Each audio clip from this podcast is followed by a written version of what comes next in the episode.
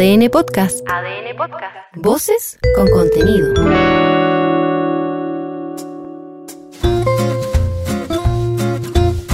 ADN Podcast presenta Cuatro Ojos, un libro que se puede escuchar en un podcast que se puede leer, con Pancho Moat y Marcela Aguilar.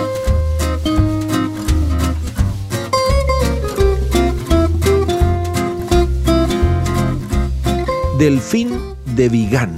¿Quién es Delfín de Vigán, Marcela Aguilar Guzmán? Es una escritora francesa, eh, bastante joven. Ya a mí todo me parece joven ahora. eh, bueno, pero del 66. Mayor que tú. Mayor que yo, mayor que yo. Eh, una escritora francesa que trabajó mucho tiempo como eh, guionista, tuvo tuvo- Periodista. periodista, tuvo distintas, trabajó haciendo estudios también, como Sí. estudios de, de, no sé, opinión pública. Sí. Eh, pero ella siempre tuvo esta vocación de escribir y mm, empezó a, a escribir su novela. Su primer libro eh, es un libro que se llama Días sin hambre, Tremendo. que está basado en su experiencia, digamos, de, de sus problemas de, de alimentación De anorexia. de anorexia eh, y fue un libro muy comentado, muy exitoso. Se la, se- a ella se la comparó con Marguerite Duras, ten- ten- tenía como esta, eh, et- este estilo, que es un estilo bien despojado de escritura, eh, para contar cosas que tienen que ver también con su biografía, pero eh, dentro de una gran trama de ficción. Y, em, y ella tiene un libro que es un libro maravilloso que eh, creo que vamos a comentar hoy. Con, con- con mucho detalle, ojalá. sí, Que, se llama Nada se opone a la noche. que es, que es un, un verso de una canción, entiendo yo. Así es. Y- Está citada al final. Sí, está explicado al final de, de- de qué canción es. Y El título del libro está sacado de la canción, por favor, en francés, Marcela. eh, ahí tú lo puedes tu ver. Pancho, Josephine, Osé, Josephine. No sé cómo se dice eso en francés. Escrita por Alain Vachon y Jean Fouquet, algo parecido a eso. Dice así, en los agradecimientos al final, cuya belleza sombría y audaz, mira, belleza sombría y audaz, me ha acompañado durante toda la escritura. Y luego, en los agradecimientos, y después podemos explicitar por qué, gracias a mi hermana, ¿ah? a Manon, que es tan importante en este libro, Sí. a los hermanos de mi madre y a, a Lucille, ¿no? su madre, un personaje, el personaje que atraviesa, ¿no es cierto?, este libro, y a todos aquellos que me ofrecieron su confianza y su tiempo. este libro, Nada se pone a la noche, no es... ya el título, Sí, Tremendo, No, ¿eh? no es su eh, libro más reciente, sí es su libro más premiado. Y, y es un libro en que ella se atreve a embarcarse en la tarea de escribir sobre su madre. reconstruirla, ¿no? Y bueno, hay muchos libros que hablan sobre la relación con la madre, eh, muchos buenos libros. De hecho, hay un, un libro precioso también de Annie Ernaux que tiene un título parecido, eh, que se llama No he salido de mi noche. Eh, y eh, Annie Ernaux habla de, de hace una bitácora de su mamá eh, que va perdiendo la memoria, va Sí. envejeciendo Entra en un Alzheimer. eh, se va como deteriorando. Mm.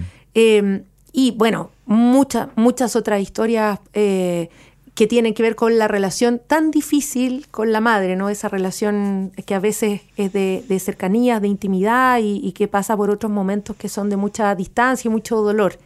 Pero este libro en particular eh, es una, una empresa, una misión muy difícil, eh, porque ella cuenta muy desde el comienzo del libro que, que su madre eh, se quitó la vida, siendo muy joven. Mira, y uno podría pensar a partir del arranque ¿no? de este libro, que es un libro oscuro ¿ah?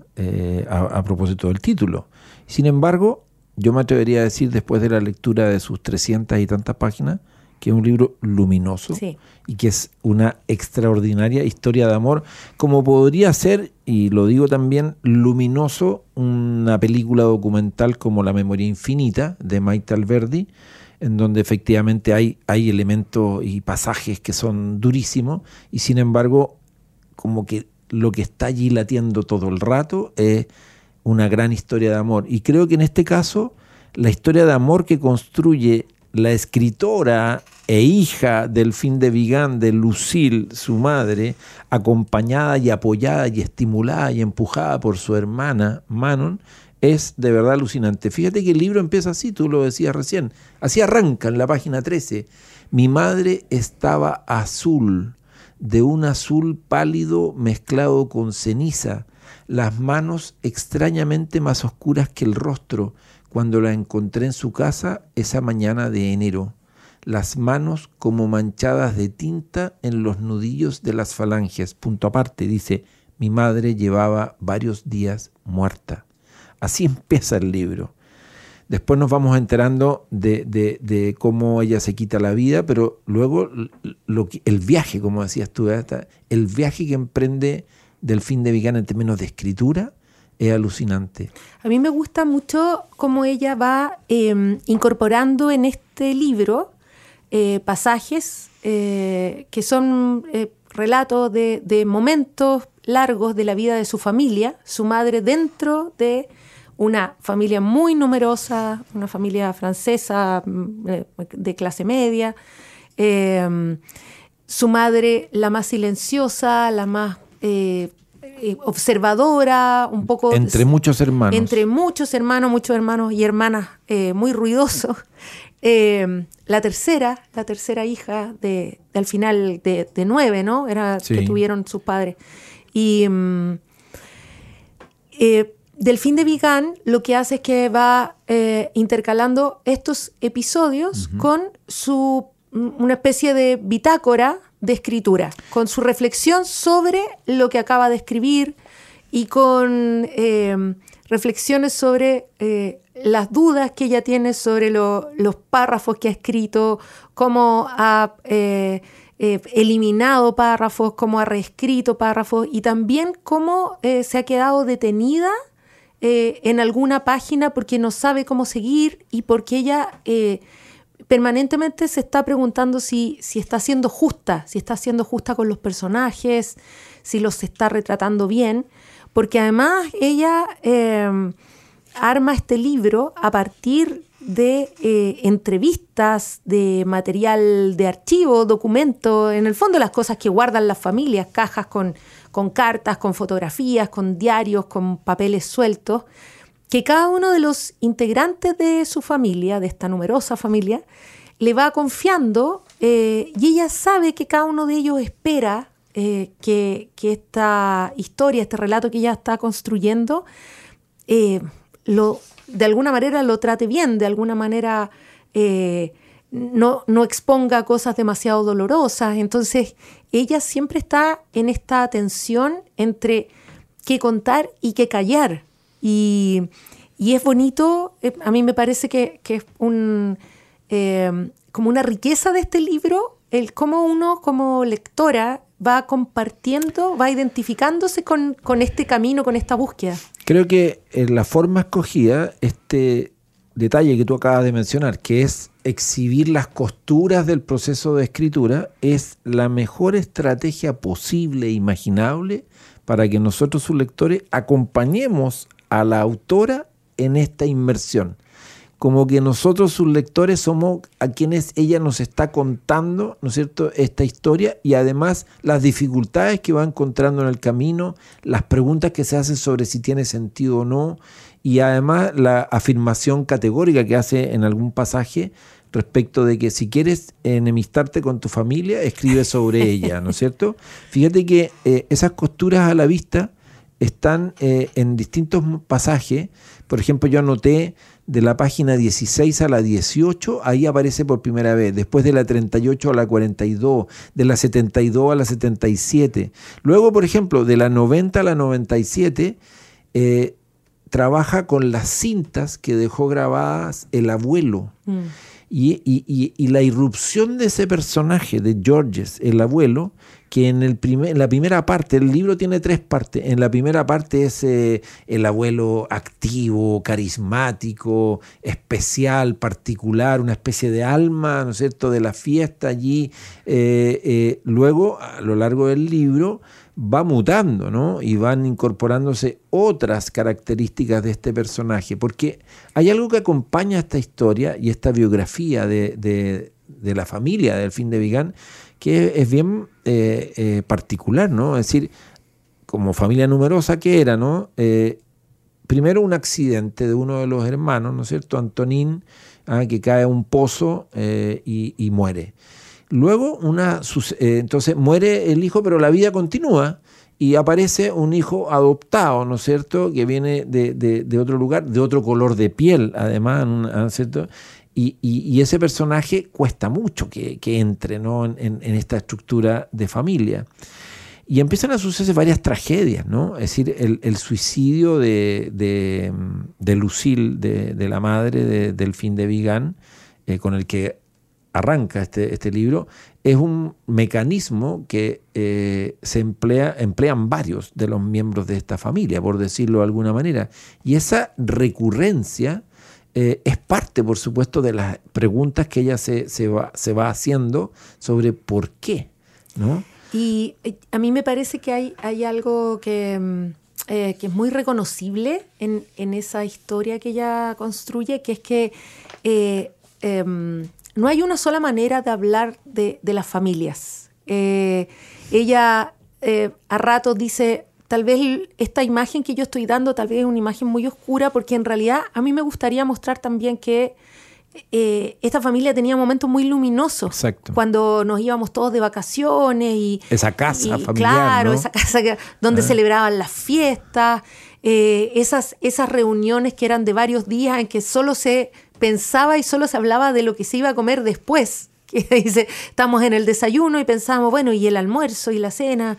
Em, Mecanismo reconocible por muchas familias en todas las latitudes, ¿no? Es decir, la comida como un motivo para, entre otras cosas, celebrar, digamos, la materia de, lo que se come, pero al mismo tiempo para evadir otras, otros asuntos. Otras conversaciones. Exactamente. Claro, y una, una abuela, que es una abuela eh, muy activa, una abuela que, no sé, en su cumpleaños creo que el 70 hizo un espagat eh, como vestida de mallas. Eh, frente a, toda su familia, todos la aplaudían. Entonces, una, abuela muy activa, muy em, optimista, muy eh, cariñosa, eh, pero que tiene también estas otras dimensiones. Exacto. Entonces, em, pero me parece que, que, uno llega a entender esas, esas como relaciones subterráneas que se van dando entre los distintos integrantes de la familia. Fíjate que en la página 203 arranca así. Escribir sobre la familia es sin duda alguna el medio más seguro de enfadarse con ella. Los hermanos de Lucille no tienen ninguna ganas de leer lo que acabo de transcribir, ni lo que me dispongo eventualmente a decir sobre ello. Lo siento en la tensión que rodea ahora mi proyecto, y la certidumbre de que les voy a herir me perturba más que ninguna otra. Hoy se preguntan sin duda lo que voy a hacer con eso, de qué forma voy a abordarlo, hasta dónde estoy dispuesta a llegar. Desde el momento en que intento acercarme a Lucille, no puedo omitir las relaciones que tuvo con su padre, o más bien las que tuvo él con ella. Debo como mínimo hacerme la pregunta, pero esa pregunta no es indolora. Disparo a quemarropa, y lo sé nos lo dice, ¿no? Es decir, empieza a entrar en una zona y, es fantástico lo que provoca eso en, uno como lector, porque en, paralelo va haciendo otro tipo de, de, afirmaciones que, que, dice cosas como esta, escribo de Lucille con mis ojos de niña que creció demasiado deprisa, escribo ese misterio que siempre fue ella para mí a la vez tan presente y tan lejana, ella que desde que cumplí 10 años nunca más me cogió en brazos. Hay también en esta novela un, intento por comprender de alguna forma eh, la enfermedad mental. Bueno, eso es, sí, sí. Dale, y, y, eso a mí también me parece muy valioso porque eh, creo que además eh, hay muchos estados, hay muchos eh, momentos de Lucille eh, que solo se entienden si es que uno recuerda que ella tiene un trastorno, pues. un trastorno bipolar. Importante. Y que además uno se pregunta, bueno, tantas cosas que, que, pasaron en las generaciones anteriores, tantas personas que fueron tachadas de excéntricas, que, quizás- El loquito, la loquita. Exacto, el de la familia, el como el que hay que... El que nunca falta. ¿no? Claro, el, el- el que hay que calmar, el que hay que a veces aislar o acompañar, eh, y que son personas que probablemente tuvieron algún trastorno no diagnosticado. Acá, en esta familia, tú ves que hay un historial también de, de- de trastornos que no fueron nunca eh, abordados. Eh, y claro, está Lucille, Lucille luchando contra sus demonios, y eso es muy enternecedor también. Qué lindo el aliento que le entrega Manon, su hermana, a, a la narradora, que es Delfín, para que siga adelante a pesar de todo, porque le dice muy claramente, tu Lucille no es mi Lucille, Claro. pero tú tienes que ir a todas con tu Lucille. Es tu libro. Es, tu, libro. y ella en ese sentido Mm. acompaña, apoya. Yo creo que sin Manon a Delfín se le hubiera hecho mucho más complicado de lo que ya era esta aventura esta de historia. escribir sobre eh, su madre en eh, Nada se opone a la noche. Fíjate que eh, Delfín de Vigán publicó hace no mucho, diría yo, un par de años, no más, eh, una novela que se llama Las Gratitudes. Es un libro muy distinto en un sentido, Sí. pero tan bueno como este, solo Es que breve, explora, sí. explora otras emociones. Es eh, breve y es una novela, uno diría un poco más clásica en el sentido de que está contada desde un sí, narrador ha- hay, hay dos voces que se van alternando, claro, ¿no? Sí, sí. Y mm, Que cuidan a una, a una mujer mayor. Claro, que ha sido una mujer extraordinaria, una mujer muy interesante, muy inteligente, una traductora, recuerdo. así es. Y, eh, y que, claro, está también... Jerome y Marie son Sí. los cuidadores, él y ella. ¿Y Mishka se llama? Mishka es ella, la, la- el personaje de esta mujer mayor. y va mostrando los detalles de, de cómo una persona mayor va perdiendo, bueno, facultades, en el caso de ella, porque tiene un- un- una, una demencia eh, progresiva, pero también va perdiendo eh, como ciertos privilegios de la adultez, como ser tratado como una persona independiente, eh, en el fondo poder elegir, poder eh, eh, conducir su vida. Hay Eh, una reflexión sobre la gratitud, las gratitudes, el- el- el- el acto y hecho maravilloso de agradecer, porque sí, no para obtener un, un beneficio a cambio o por un cálculo o simplemente por, por, por, eh, por una cosa automática, ¿no? No, agradecer de verdad. El placer de Ah, agradecer. El placer de, de Sí. agradecer y por otro lado el, el sentido del cuidado, ¿ah? Mm. del cuidar y ser cuidado, cuidar y ser cuidado. En, en Las Lealtades, que es otra novela breve de, del fin de Vigan, ella aborda también el tema del cuidado, pero con, con unos protagonistas que son unos niños. Y, es una novela tremenda porque trata sobre la soledad de, de ciertos niños que están eh, eh, insertos en, en estas familias rotas, familias en que los, el- los padres, el padre, la madre, Por eso el título, las Eh, lealtades. claro, están... ¿A quién le debo lealtad? Cuando los, cuando los adultos están quebrados, no hay nadie que, en el fondo, que proteja a, a esos niños. Y es una novela tremenda, pero también creo, yo creo que vale mucho la pena leerla. Cuatro ojos, Delfín de Vigan, una escritora francesa en plenitud, eh, muy activa, muy vital, muy lúcida, muy sensible, muy inteligente, muy notable, grandísima escritora, Delfín de Vigan, presente aquí en un nuevo capítulo de Cuatro Ojos en nuestra segunda temporada. Así es.